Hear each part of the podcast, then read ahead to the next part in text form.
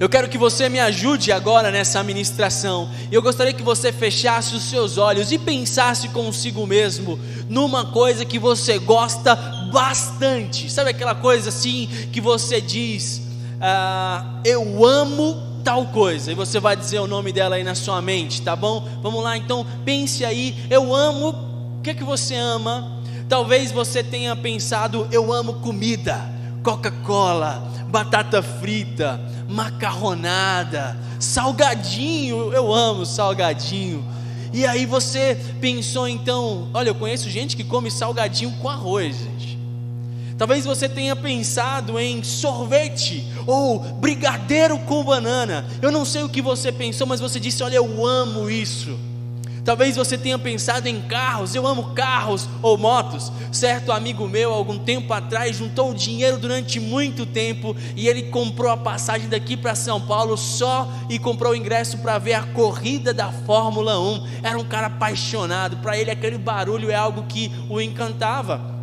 Talvez você diga assim: eu amo o esporte, por exemplo, é algo que incentiva, que alegra o teu coração. Algumas semanas atrás eu assisti um filme sobre amor ao esporte. O nome do filme se chama Coragem de Viver. É um filme de 2011 e o filme conta a história real de Bethany Hamilton, que era uma surfista profissional adolescente. Aos 13 anos, ela já havia ganhado diversos campeonatos de surf. E um belo dia, um dia talvez triste, ela estava no mar e um tubarão arrancou o braço esquerdo dela. E o filme conta a história do regresso e do amor dessa menina ao esporte. Ela vai voltar a surfar, ela vai readaptar a sua caminhada para que ela possa voltar a surfar. É um, é um filme que eu indico para você para assistir com, a, com seus filhos ou com alguém que você ama. É um filme bem simples, mas conta sobre a história de superação de alguém que amava o esporte e que volta ao esporte depois de perder um braço.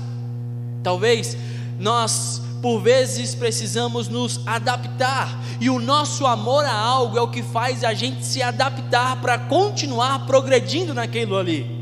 Eu me lembro, por exemplo, de eu sou alguém apaixonado por jogar bola. Nunca fui de jogar bem, mas eu gosto de jogar. É uma coisa que motiva o meu coração. E eu estava jogando duas vezes por semana, estava incrível até começar a pandemia. E eu jogava na quarta e no sábado com alguns amigos. E algum tempo atrás eu fui jogar e aí meu joelho inchou bastante. Eu fiz uma cirurgia algum tempo atrás no joelho direito. E meu joelho começou a inchar e eu fiquei preocupado. E aí eu fui fazer alguns exames e descobri que tinha um bocado de coisa errada no meu joelho. Eu acho que a idade vai chegando, né? E aí eu peguei o laudo lá da ressonância e tinha um bocado de coisa lá. E como faltava um tempinho para eu ir até o médico, eu comecei a pesquisar na internet, como qualquer boa pessoa que não entende nada de nada de um exame. E você começa a pesquisar na internet. Quando eu comecei a pesquisar, eu falei: Meu Deus, eu vou ter que arrancar a perna. Porque você vai pesquisar na internet, parece que é tudo horrível. E eu comecei, fiquei muito triste naquela semana, até o período em que eu levaria os exames para o médico olhar. E eu falei: Cara, eu vou ter que parar de jogar bola poxa vida. E aí eu falei: não, mas e se eu jogar no gol? Pensando comigo, né? E se eu jogar no gol? Eu não preciso me movimentar tanto, eu posso aprender a agarrar para continuar jogando. E ainda tem mais: olha só, você sabia que o goleiro é o único que não paga no futebol? Todo mundo, quando vai jogar bola no campo, tem que pagar o campo. Mas o goleiro não paga. E eu falei, poxa, olha só, eu posso deixar de pagar e vou continuar jogando bola, vou jogar no gol. O que de fato acontece é que quando nós amamos alguma coisa, nós nos adaptamos para continuar progredindo naquilo dali. E aí, naqueles dias eu fui ao médico e eu comecei então a progredir e eu comecei a eu comecei a fazer atividade física para fortalecer os músculos que dão estabilidade para o joelho. Eu comecei a fazer dieta para diminuir o peso né, no joelho também. E eu comecei a me reorganizar. Eu comecei a me adaptar e eu progredi como eu nunca havia progredido, mesmo diante de um problema. O amor nos faz nos adaptar e progredir. Quando lemos esse texto, nós vemos que o apóstolo Paulo tinha um grande amor por esses irmãos de Tessalônica. Nós vimos isso em diversos versículos que ele fala aqui. Nessa carta, como por exemplo, no versículo 5 ele fala do seu amor, no versículo 8 do capítulo 2 ele diz assim: Assim, querendo-vos muito, estávamos prontos a oferecer-vos não a oferecer-nos não somente o evangelho de Deus, mas igualmente a própria vida. Por isso que vos tornastes muito amados de nós. Paulo fala do seu amor em alguns versículos. Paulo fala do seu, demonstra o seu amor àquela igreja na forma com a qual ele cumprimenta aqueles irmãos. Quando você lê o versículo de número 1, diz assim: Paulo e Silas. Paulo, Silas e Timóteo, desculpa, Paulo Silvano. Silvano é, a, é o nome Silas em latim, ou seja, esse Silvano aqui é o mesmo Silas que, você, que a gente já conhece lá na Bíblia. E Paulo está junto com esses caras escrevendo uma carta para os seus irmãos, e ele fala assim: Olha, a. A igreja dos Tessalonicenses em Deus Pai e no Senhor Jesus Cristo, graça e paz a vós outros. Paulo demonstra o seu amor dizendo graça, porque a graça é um é algo que Deus nos dá de forma imerecida, é um presente de Deus para aqueles que receberam ao Senhor e foram libertos pelo seu amor e por sua graça. E paz é o resultado de um encontro com Deus, a paz é o resultado de se experimentar a graça, porque uma vez que você conhece a graça de Deus, uma vez que você experimenta a graça do Senhor Jesus, você passa a vivenciar e experimentar a paz em seu coração, a paz de alguém que sabe que não deve mais nada ao Senhor. Nós vemos o amor de Paulo na maneira em que ele deseja que os seus irmãos continuem progredindo. Todo pai que ama um filho gosta de vê-lo progredir, crescer, vê-lo ficando mais forte, vê-lo amadurecendo. Paulo mostra o seu amor para com essa igreja, dizendo para eles lá no, em Tessalonicenses 4,10 que vocês continuem progredindo. Isso é amor. No entanto, apesar de todo o amor de Paulo e apesar do seu desejo de ver aquela igreja progredindo, Paulo enfrenta dificuldades, grandes dificuldades em sua caminhada. E o fato de ter mandado uma carta para essa igreja aqui mostra que Paulo não estava presente fisicamente. Paulo teve que mandar uma carta ou seja, ele não estava mais lá perto. Hernandes Dias Lopes afirma que a igreja de Tessalônica foi gerada no útero do sofrimento, nasceu no berço da perseguição e floresceu num ambiente de profunda hostilidade. Mas ele completa afirmando o seguinte: Hernandes Dias Lopes diz: os ventos da perseguição jamais destruíram a igreja, apenas aceleraram o processo do seu crescimento. Quando você lê a história de como Paulo chegou em Tessalônica, lá em Atos capítulo de número 17, você vai ver que Paulo chegou lá e ele pregou por três sábados na sinagoga daquela cidade. E algumas pessoas se converteram e logo se formou uma, uma congregação, uma igreja ali. No entanto, imediatamente começou-se uma grande perseguição e Paulo teve que sair daquela cidade de Tessalônica e ele foi para a cidade de Bereia. Mas mas ficou ali uma igreja. Note a dificuldade: Paulo passou pouco tempo com aqueles irmãos e agora havia uma distância física. Perceba que a distância física faria com que houvesse um problema, uma dificuldade, e isso tornaria cada vez mais improvável o progresso daqueles irmãos. A distância física e o pouco tempo juntos se transformaria em um empecilho para o progresso daquela igreja. Talvez você pense assim: como é que você vai crescer sem ter um pastor, sem ter um mentor, um discipulador? Mas nós também estamos vivendo hoje dias de distanciamento, não é verdade? A pandemia fez com que nós precisássemos nos afastar, trouxe a necessidade de distanciamento físico. Nós não podemos, por exemplo, nos reunir nos PGMs, ou até alguns dias atrás não podíamos nos reunir presencialmente aqui na igreja, mas também nós temos os distanciamentos devido às nossas atividades. Talvez você que está aqui vai lembrar daquele tempo onde você passava o dia inteiro na igreja. Não sei se você teve essa experiência na sua adolescência, mas eu tive.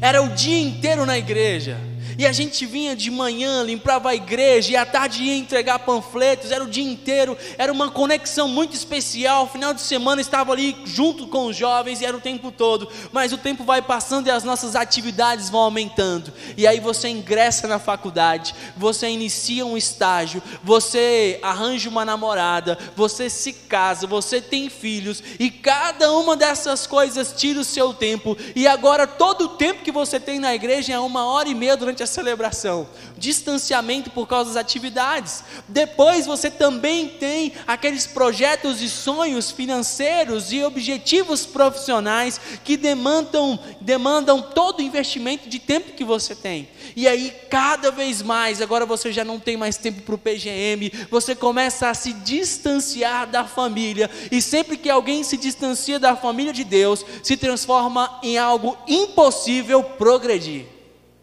crescer e avançar como uma família. Outra forma de distanciamento é aquele pensamento de individualidade. São aquelas pessoas que participam das celebrações, mas não se envolvem uns com os outros. Talvez você seja alguém assim. É aquela pessoa que entra na igreja e até participa da celebração, escuta, mas você não quer se envolver, você não se relaciona, você não topa participar de um engajamento, de conhecermos uns aos outros, mas a família de Deus, a igreja para progredir, ela precisa de relacionamento existe uma, uma questão do distanciamento entre nós, mas hoje eu quero trazer encorajamento ao seu coração. Tempos difíceis são o ambiente perfeito para nos encorajarmos e reconhecermos o progresso nos nossos irmãos, nós podemos progredir como igreja, mesmo nos dias difíceis. E hoje eu quero compartilhar com você algo muito simples: como é que nós podemos progredir como igreja nos dias atuais de distanciamento? É isso que eu quero falar. Como é que você pode continuar crescendo como igreja, como corpo, como família? Como é que a gente pode é, ser uma igreja cada vez mais relevante, um povo de Deus cada vez mais relevante, em tempos onde por vezes não podemos nos encontrar, não podemos visitar alguém, ou não podemos fazer aquilo que costumávamos fazer antes, como nós podemos enfrentar o desafio? Paulo está enfrentando o mesmo desafio, ele está distante, ele está longe, mas essa igreja continua progredindo. E nós vamos olhar agora para a igreja dos Tessalonicenses e observar como nós podemos progredir como igreja, na medida que ouvimos e obedecemos aquilo que essa palavra nos ensina. Note aqui que nos primeiros versos dessa carta, Paulo ele está reconhecendo o progresso dessa igreja. Ele está falando de como esses caras cresceram. E eu quero agora motivar você a fazer um exercício muito simples. Depois, quando você chegar em casa, eu quero que você leia o versículo de número 1 ao 10 e você vai anotar quantos elogios Paulo tem para essa igreja. Quantos elogios ele vai descrever aqui para esses caras? E à medida que você for encontrando elogios, você vai começar a avaliar a sua própria vida e verificar se esses elogios se aplicam também a você, como parte da família ou parte da igreja do Senhor. Eu tenho certeza que esse exercício vai ser algo muito especial para você fazer na sua devocional dessa semana. Todo esse progresso que essa igreja experimentou aqui, diante de dias tão difíceis, só foi possível por causa da ação de Deus no meio deles e por causa de que eles foram intencionais em preservar o ambiente familiar. Se você tiver aí com seu caderno, a sua caneta, você que está em casa agora, com seu papel, quero que você anote isso. A única forma de progredir nos dias difíceis é preservando o ambiente familiar um ambiente da igreja. E eu quero compartilhar com você hoje aqui como nós podemos preservar o ambiente familiar nos nossos dias, ainda que estejamos enfrentando dificuldades. Vamos pensar em algumas ações de Paulo para essa igreja que ele tomou e que essa igreja decidiu realizar para que ele pudesse preservar um ambiente familiar. Primeira coisa, em, nós precisamos entender que distância física não é distância real, amém? A gente tem falado sobre isso aqui esses dias. Versículo 2, olha só o que diz aí. Perdão, distância física não é distância real. Paulo ele estava distante fisicamente daquela igreja. Tanto é que ele começa agora a escrever uma carta para esses irmãos. Ele decide fazer isso para encorajar esses caras, esses irmãos. Paulo também decide enviar Timóteo para estar com eles. Você vai ver isso lá em 1 Tessalonicenses 3:2. Paulo, ele procura, diante da distância física, ele procura novas formas, novos meios disponíveis para continuar ligado àqueles irmãos preciosos. Sabe por quê? Porque a família de Deus, ela preserva os laços mesmo que estejam distantes.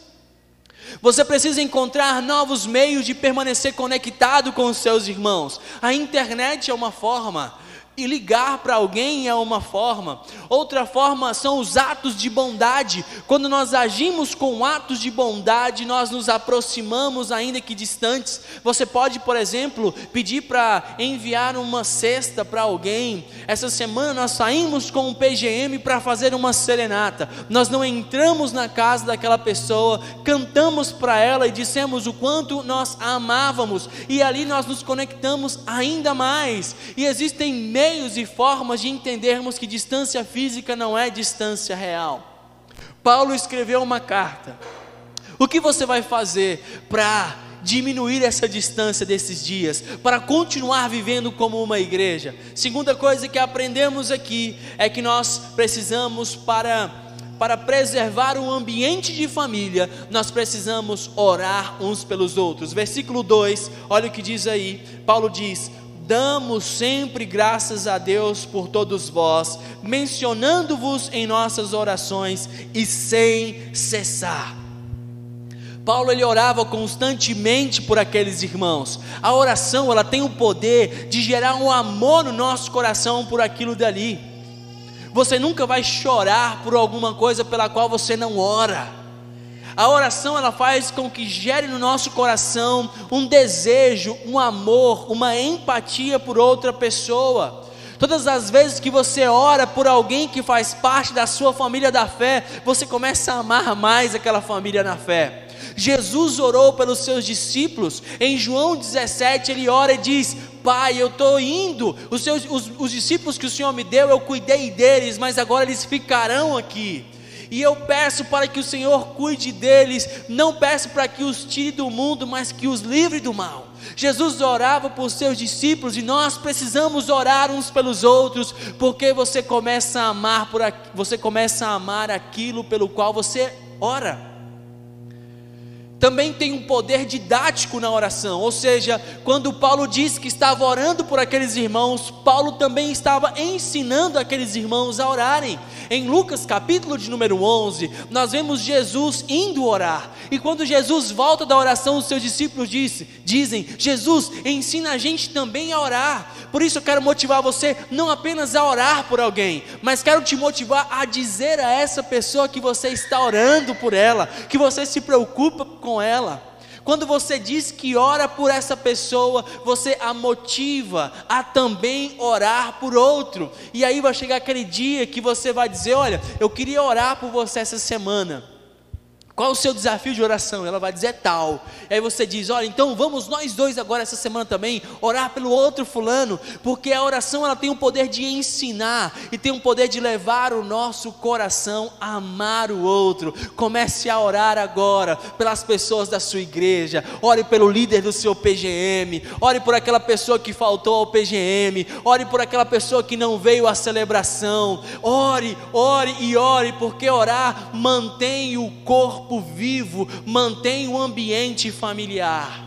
Terceira coisa que aprendemos aqui: seja intencional e acompanhe o crescimento do seu irmão na fé.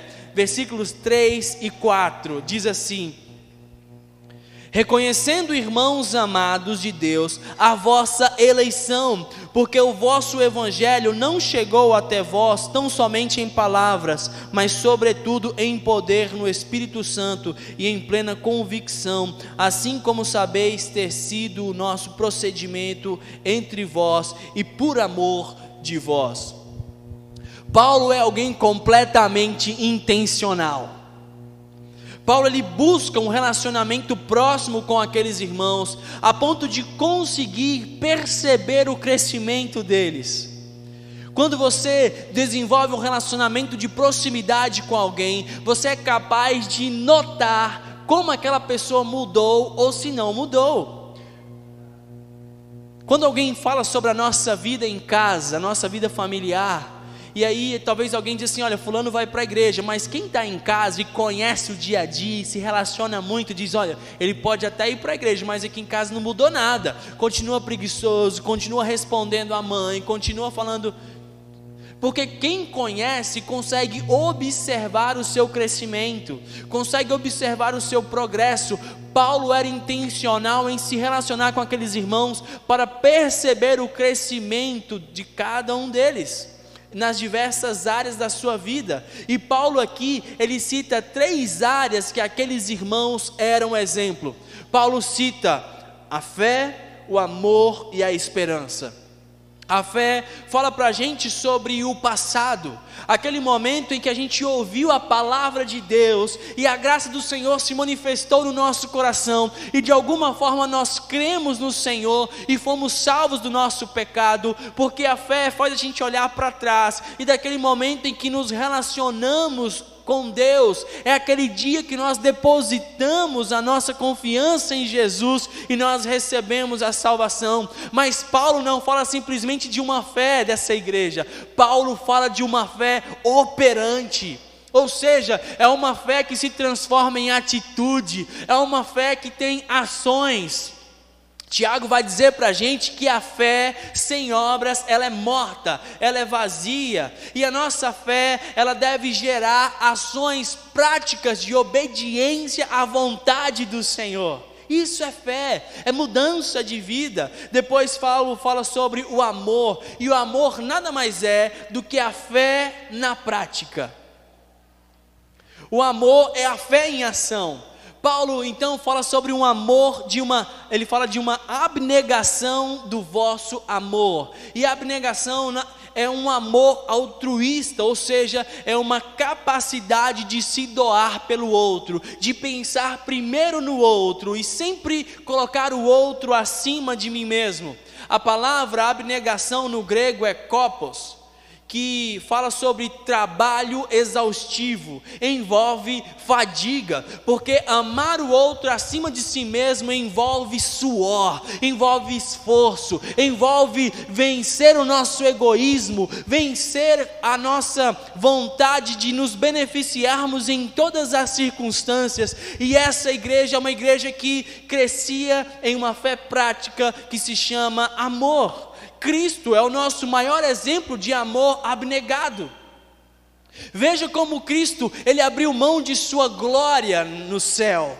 Ele se transformou em um homem e sofreu todas as consequências para que eu e você pudéssemos ter vida mesmo sendo igual a Deus, não teve como usurpação o ser igual a Deus, antes humilhou-se, e esse é o amor abnegado, o amor que envolve esforço. A Bíblia nos diz que Jesus, ele olharia para o fruto do seu penoso trabalho, foi um trabalho difícil, exigiu suor, e o amor abnegado exige esforço mesmo, é amar o outro e colocá-lo acima de nós mesmos. Então Paulo elogia essa igreja também por sua esperança, e a esperança é um olhar confiante para o futuro. Se a fé é um olhar para o passado, sobre aquilo que conhecemos e recebemos de Jesus na salvação. Se o presente, se o amor é algo que devemos realizar no nosso presente, a esperança é algo que devemos realizar sempre olhando para o futuro. É um olhar de quem sabe que Deus continuará fortalecendo os seus filhos para vencer toda e qualquer adversidade. e provação desse mundo. A esperança é o que nos lembra das promessas do Senhor, de que ainda que a gente caminhe por um vale de sombra e de morte, a gente não precisa ter medo, porque Ele está com a gente. Esperança é lembrar-se de que o Senhor diz em Hebreus que Ele nunca, jamais nos deixará e jamais nos abandonará, de forma que quando estivermos nos dias mais difíceis, nós podemos ter a esperança de que Deus estará conosco. Irmãos, a esperança em Deus é uma fonte de motivação para o nosso coração. Sabe por quê? Lá em Lucas, capítulo de número 5, nós vemos a história de Pedro.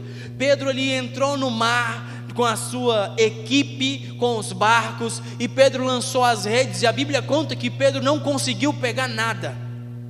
E a Bíblia diz que Jesus chega lá e olha Pedro fazendo o que? Lavando as redes. Pedro estava lavando as redes, e eu digo para você o que, que isso significa: significa esperança. Pedro passou a noite inteira pescando e não conseguiu nada, mas ele lavava as redes como quem dizia: Olha, eu não peguei nada essa noite, mas eu vou continuar preparando o meu material, eu vou continuar fazendo aquilo que é correto, porque eu sei que amanhã eu vou pegar alguma coisa, eu vou conseguir pegar peixes. E a esperança no Senhor é isso, é entender que se hoje não foi possível, no Senhor, aquele que me traz a provisão, amanhã será possível. Então nós nos enchemos de motivação e dizemos: Olha, hoje eu não consegui passar nessa prova, hoje eu não consegui entrar nessa vaga de trabalho, mas eu vou continuar me aperfeiçoando, eu vou continuar lavando as redes, eu me encho de motivação porque eu sei que o meu Senhor vive e é Ele quem cuida de mim. A esperança traz alegria para o nosso coração porque ela nos possibilita vencer a dúvida e o desânimo. Quando você se sentir abatido, você vai lembrar-se, por exemplo, de que Deus está no controle de todas as coisas, e isso traz conforto ao seu coração e esperança para o futuro. Você vai lembrar-se, por exemplo, de que Deus só permite que você enfrente as adversidades que você é capaz de enfrentar. Por isso, quando você estiver desesperado de alguma forma, lembre-se: olha, Deus só me permitirá atravessar aquilo que eu consigo suportar. E terceiro, lembre-se de que todas as coisas, todo sofrimento o qual você passa, irá resultar no crescimento espiritual. Romanos 8, 28 diz que todas as coisas vão contribuir para o bem daqueles que amam a Deus. Então, quando você enfrentar uma adversidade, seja como essa igreja, se encha de esperança para o futuro e saiba que Deus cuida e guarda.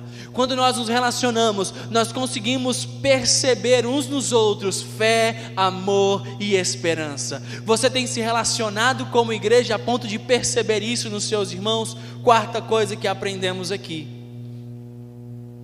Reconheça e elogie o crescimento, amém? O elogio é algo incrível e maravilhoso. Olha o versículo 4 que diz: com efeito, vos tornastes imitadores nossos e do Senhor, tendo recebido a palavra, posto que em meio de muita tribulação, com alegria no Espírito Santo. Versículo 4, perdão, eu li, eu li o 7, né?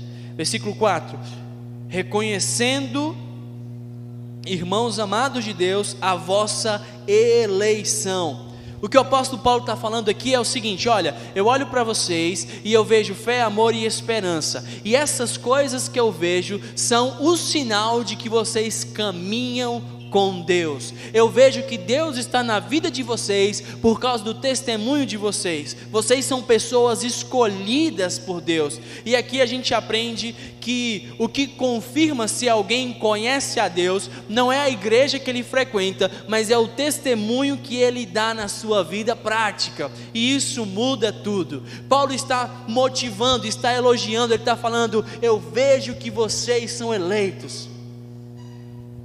E o elogio é algo muito importante. Essa semana a gente estava estudando com os casais e o Gary Chapman ele fala sobre como você pode fazer um pedido de mudança para o seu esposo ou para sua esposa. E ele fala que depois de várias coisas ele vai chegar na hora prática de fazer o pedido prático.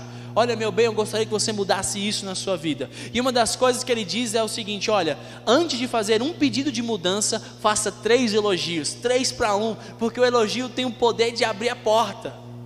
Paulo está elogiando e é incrível ver como Paulo ele vai no decorrer dessa carta, ele vai corrigir algumas coisas. Não pense que essa igreja de Tessalônica que era só alegria, não. Tinham coisas que eram necessárias serem corrigidas, mas Paulo inicia pelo elogio. Então, elogie, reconheça o crescimento, elogie os voluntários, elogie os seus líderes, elogie as pessoas que vieram, elogie aquela pessoa que está anotando, elogie aquele cara que cresceu no Senhor, que amadureceu, verbalize e diga diga o quão importante aquela pessoa é para o Pai. Quinta coisa que aprendemos aqui, nós precisamos ser intencionais em promover o crescimento uns dos outros. Amém? Você é um agente. Emílio Garófalo, falando desse mesmo texto, ele diz que nós precisamos entender que somos responsáveis pelo crescimento uns dos outros. Nós fazemos parte da família e muitas vezes nós nos sentimos desconectados. Ou seja, não é responsabilidade minha a vida do outro. Mas a verdade é que se nós quisermos crescer, progredir como igreja, nós precisamos nos preocupar sim. Nós fazemos parte do progresso do outro na medida que oramos, na medida que ensinamos e na medida que somos intencionais em promover o crescimento do outro. Leia comigo os versículos número 5 e 6. Olha o que diz versículo 5 porque o nosso evangelho não chegou até vós tão somente em palavras, mas sobretudo em poder, no Espírito Santo e em plena convicção assim como sabeis ter sido o nosso procedimento entre vós e por amor de vós. Versículo 6: Com efeito vos tornastes imitadores nossos e do Senhor, tendo recebido a palavra, posto que em meio de muita tribulação, com alegria do Espírito Santo. Paulo fala aqui sobre como ele ajudou aqueles irmãos a crescerem. E Paulo fala, cita três coisas que ele utilizou para ajudar os irmãos a crescerem. E a primeira coisa é a palavra, o evangelho. A palavra de Deus, a Bíblia, esse evangelho aqui é a ferramenta que Deus escolheu para transformar as vidas ao nosso redor. Você precisa compartilhar o Evangelho com outras pessoas. O Evangelho é a fonte de direção. Você precisa usar a palavra do Senhor com outras pessoas. Essa semana eu tive uma experiência muito especial com meu filho, o Vinícius. E nós estamos agora num período onde as aulas estão acontecendo online, não é assim? E aí, uma das coisas que na, na, na idade dele é necessário é pintar, né? Então tudo que vai fazer precisa pintar. E o Vinícius é alguém que odeia pintar. A gente sabe da importância da pinça, né, e tal, da coordenação. E aí a gente fala assim, Vinícius, essa semana, Vinícius, vai pintar isso aqui. Ele pegou o lápis de escrever mesmo e fez assim em todos os desenhos da folha. E chegou lá e pronto, pai. E aí a gente olhou para ele e a gente começou a falar para ele por que ele deveria pintar bem. E a mãe dele e eu dissemos: Olha, você precisa pintar bem porque isso vai ajudar na sua coordenação motora. Você precisa fazer isso porque a sua professora pediu. Você precisa fazer isso porque você vai crescer no seu conhecimento. Você precisa fazer as coisas direito. Olha os seus outros coleguinhas. E eu sei que todas essas informações são importantes. São as coisas desse mundo, mas nós precisamos ajudar o outro a crescer através da palavra de Deus. Nós, como pais, precisamos começar a utilizar o Evangelho para direcionar os nossos filhos. Cada uma dessas coisas que a Mel e eu falamos para eles são verdades, são importantes, mas nada é tão importante quanto a palavra de Deus para direcionar alguém, para ajudar alguém a crescer. Então eu chamei o Vinícius e eu disse para ele: Vinícius, você sabe que está escrito em Colossenses 3, 23? Diz assim: Em tudo quanto fizerdes e tudo que vocês forem fazer, façam de todo o coração como ao Senhor e não a homens. Então eu peguei o desenho, mostrei para ele e falei assim: Vinícius, se você fosse entregar esse desenho aqui para Deus, tava bom? Ele disse: Não, pai, para Deus eu tinha que dar um gás, tinha que dar, né, pintar colorido, Eu falei: É verdade. O que a Bíblia está dizendo é que todas as coisas que você for fazer, pintar o desenho, fazer alguma coisa para sua mãe, lavar a louça, tudo, você deve fazer como para ao Senhor e não para homens. Quando você utiliza a palavra de Deus para direcionar alguém, você está ajudando essa pessoa a progredir. Utilize a palavra de Deus com os seus filhos, utilize com os seus discípulos, faça, utilize, leia, direcione através da palavra de Deus, porque é a palavra que tem o poder de mudar as coisas.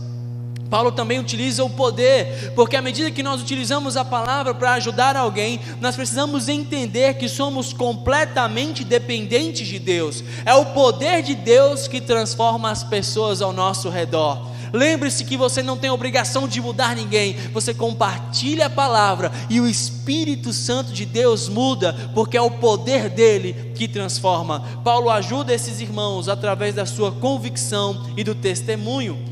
Veja como a proximidade, o relacionamento ajudou aqueles irmãos a perceberem o poder transformador da palavra e do Espírito Santo na vida de Paulo. Paulo diz para eles assim: Vocês viram como eu procedi no meio de vocês. Vocês sabem como foi que nós agimos quando estávamos com vocês, porque por mais que a palavra que você possa dizer a alguém é importante, o seu testemunho, a sua prática, ela é fundamental. A gente diz, por exemplo, que o seu testemunho vai alcançar as pessoas que a sua palavra não consegue alcançar, que a sua fala não consegue alcançar. A melhor forma de você ser intencional e ajudar alguém a crescer é usando a palavra de Deus, é se fortalecendo e crendo no poder do Espírito Santo e agindo com um testemunho de acordo com aquilo que Deus espera de você. O seu testemunho é a melhor forma de ajudar alguém a progredir na fé. Sexta coisa que aprendemos aqui, a gente já está encerrando. Nós não podemos abraçar informações e abandonar realizações. Amém? Anote isso aqui, olha. Nós não podemos abraçar informações e abandonar realizações. Versículos número 7 e 8. Olha o que diz aí. Paulo fala: De sorte que vos tornastes o um modelo para todos os crentes da Macedônia e da Caia, porque de vós repercutiu a palavra do Senhor, não só na Macedônia e a Caia, mas também por toda parte se divulgou a vossa fé para com Deus, a tal ponto de não termos necessidade de acrescentar coisa alguma. Aleluia. Progredir como igreja, irmãos, implica em aplicar aquilo que a gente aprendeu. A gente tem ministrado e a gente tem falado nos nossos encontros de casais que aquilo que vai fazer diferença na sua vida não é o que você sabe, mas é aquilo que você pratica. Talvez você saiba diversas informações, você vem aqui, você anota a mensagem, você sabe de muitas coisas, mas aquilo que você não pratica não vai se concretizar. Nós não podemos abraçar informações como igreja, nos encher de conhecimento e abandonar as realizações. No verso 7, Paulo fala que aqueles irmãos se transformaram em modelo para os crentes da Macedônia e da Caia. Aqueles irmãos, eles não se intimidaram com a tribulação. Paulo saiu de lá fugido, mas eles não se intimidaram com a perseguição. Eles continuaram mesmo nos dias difíceis fazendo as tarefas que foram chamados para fazer. Eles se empenharam para viver na prática cada informação que eles receberam de Deus através da palavra do Senhor. Irmãos, nós não podemos permitir que as dificuldades arranquem do nosso coração o propósito. Você, como igreja, foi chamado para compartilhar do evangelho do Senhor e da graça dele. Você foi chamado para falar de Jesus no seu trabalho, na sua escola, na sua faculdade. Jesus ele disse para os seus discípulos: "Vão por todo o mundo e preguem o Evangelho. Nós fomos chamados para compartilhar. Você é um agente de Deus nessa terra, é um representante dele. Por isso, uma igreja jamais irá progredir se ela não aprender a realizar as informações que tem no coração. Você precisa começar a realizar, a colocar em prática aquilo que você tem aprendido, a ser um modelo. O William Carey, ele diz que aquele cristão que não evangeliza, se fossiliza. Ele está dizendo assim: aquele cara que não fala de Jesus para outras pessoas, ele está morrendo espiritualmente. Essa é a nossa missão como igreja. A nossa igreja jamais vai progredir se você não começar a praticar aquilo que você tem aprendido. Você já sabe que é necessário orar, você já sabe que é necessário ler a Bíblia, você já sabe que é necessário compartilhar Jesus com outras pessoas, mas eu pergunto a você: quem é por quem você está orando no seu trabalho? Quem no seu trabalho você está sendo intencional, de vez em quando pagando o almoço dele para passar um tempo e compartilhar Jesus com ele? Quem, por quem você está orando? Quem é que você está orando agora mesmo para levar para o PGM? Quem são?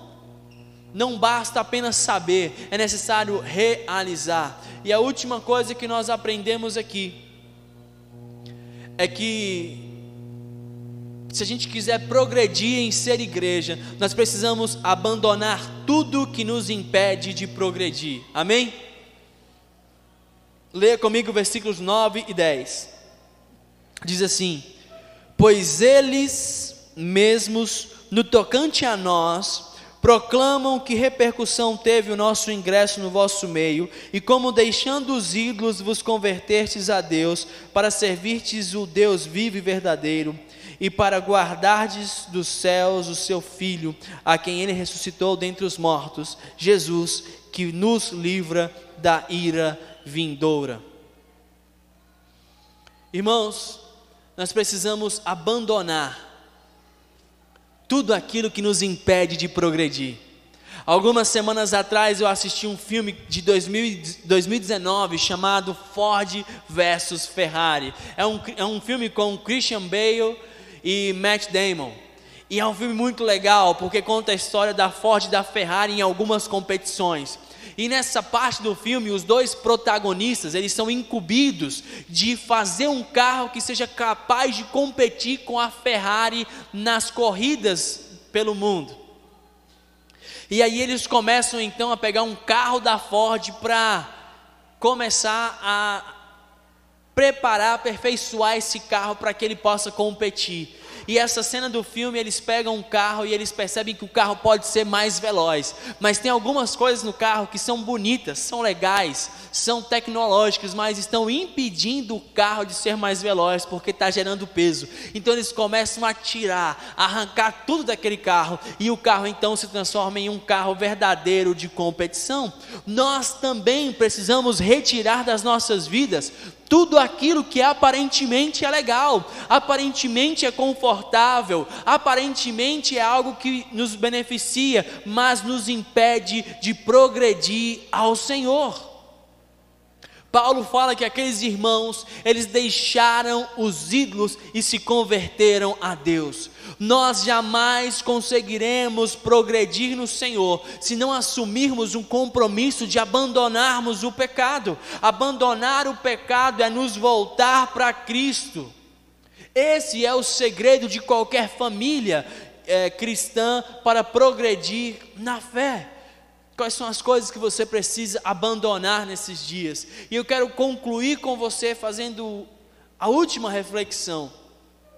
Quando você assume o compromisso de progredir como filho de Deus e como igreja, as suas realizações e os seus feitos em Deus, eles chamarão muito mais atenção do que as suas dificuldades. Amém?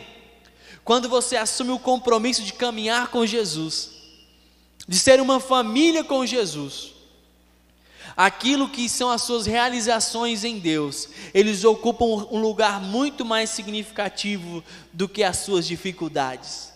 Quando nós olhamos aqui no texto que nós lemos, nós encontramos e vemos dificuldades. Você vê, por exemplo, o distanciamento de Paulo, que teve que sair de Tessalônica, ele escreve uma carta para essa igreja. E você também vê no versículo de número 6 sobre tribulação dificuldades. Mas isso não pode se comparar às coisas boas que vemos nesse texto, a ação de Deus. E nesse texto nós encontramos paz de Deus. Nesse texto nós encontramos a graça de Deus, nós encontramos a fé que realiza, nós encontramos o amor, nós encontramos a esperança, nós encontramos o Evangelho sendo pregado, encontramos o poder do Espírito Santo, encontramos pecadores se tornando em modelos, nós encontramos a divulgação do Evangelho, pecadores deixando seus ídolos, encontramos pecadores libertos da ira vindoura, porque quando caminhamos com Deus, é possível progredir nos dias mais difíceis. Eu não sei quais desses pontos que nós falamos aqui hoje você precisa colocar em prática para progredir. Mas eu sei que o Espírito Santo de Deus deseja conduzir você a um caminho de progresso em nome de Jesus. Quero convidar você a ficar de pé agora e eu quero orar com você. Quero ministrar sobre a tua vida para a graça pela graça e para a glória de Deus. Feche os teus olhos onde você está agora. É necessário entendermos nesses dias que distância física não é distância real. Deus vai começar a colocar a criatividade no teu coração, na tua mente, para definir novas formas de agir. É necessário entender a importância de orarmos uns pelos outros de sermos intencionais e acompanharmos o crescimento dos nossos irmãos na fé. É tempo de elogiar e reconhecer o crescimento dos nossos irmãos. É talvez tempo de sermos intencionais para promover o crescimento dos outros, utilizando a palavra, o poder e o nosso testemunho. Nós não podemos, talvez você está aqui porque Deus está te chamando, não simplesmente para abraçar informações, mas para começar a iniciar realizações. Quais são as coisas que Deus está chamando você para fazer, que você está apenas com informações na sua mente, mas ainda não colocou em prática? Deus está chamando uma igreja para progredir à medida que realiza. Deus está chamando você para abandonar tudo aquilo que está impedindo você de progredir. Eu quero orar agora para que Deus coloque sobre o teu coração todas as coisas que têm impedido você de orar impedido você de ler a palavra de Deus, impedido você de ser intencional, impedido você de vir à igreja, impedido você de ser igreja onde você estiver. Deus tem um tempo de progresso para nós em nome de Jesus, e é tempo de abandonar as simples informações, é tempo de desenvolver realizações. Deus está chamando você para fazer algo. Quero orar contigo antes de encerrar. Jesus, nós o louvamos, Senhor e nós agradecemos porque em tudo o Senhor se manifesta em nossos corações. Pedimos para que em dias de distanciamento, em dias de dificuldade, o Senhor nos conduza ao progresso. Que essa semana seja uma semana de progresso, que seja uma semana de crescimento. Nós não precisamos esperar um próximo ano, nós podemos progredir no nosso relacionamento contigo, nós podemos crescer como igreja, nós podemos avançar, porque é o Senhor, é o Espírito Santo quem nos faz progredir e avançar para a tua glória. Jesus, toca agora cada pessoa aqui presente, toque agora cada família em sua casa e derrama o progresso do alto, em nome de Jesus. Amém e amém.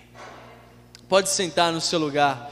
Eu quero te motivar a fazer algo essa semana.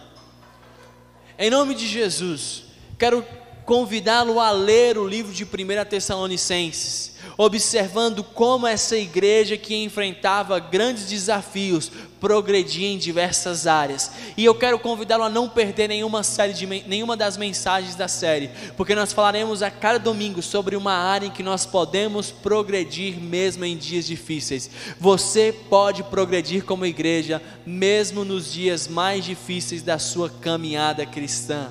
É tempo de crescermos, de avançarmos e de progredirmos no nosso Senhor Jesus.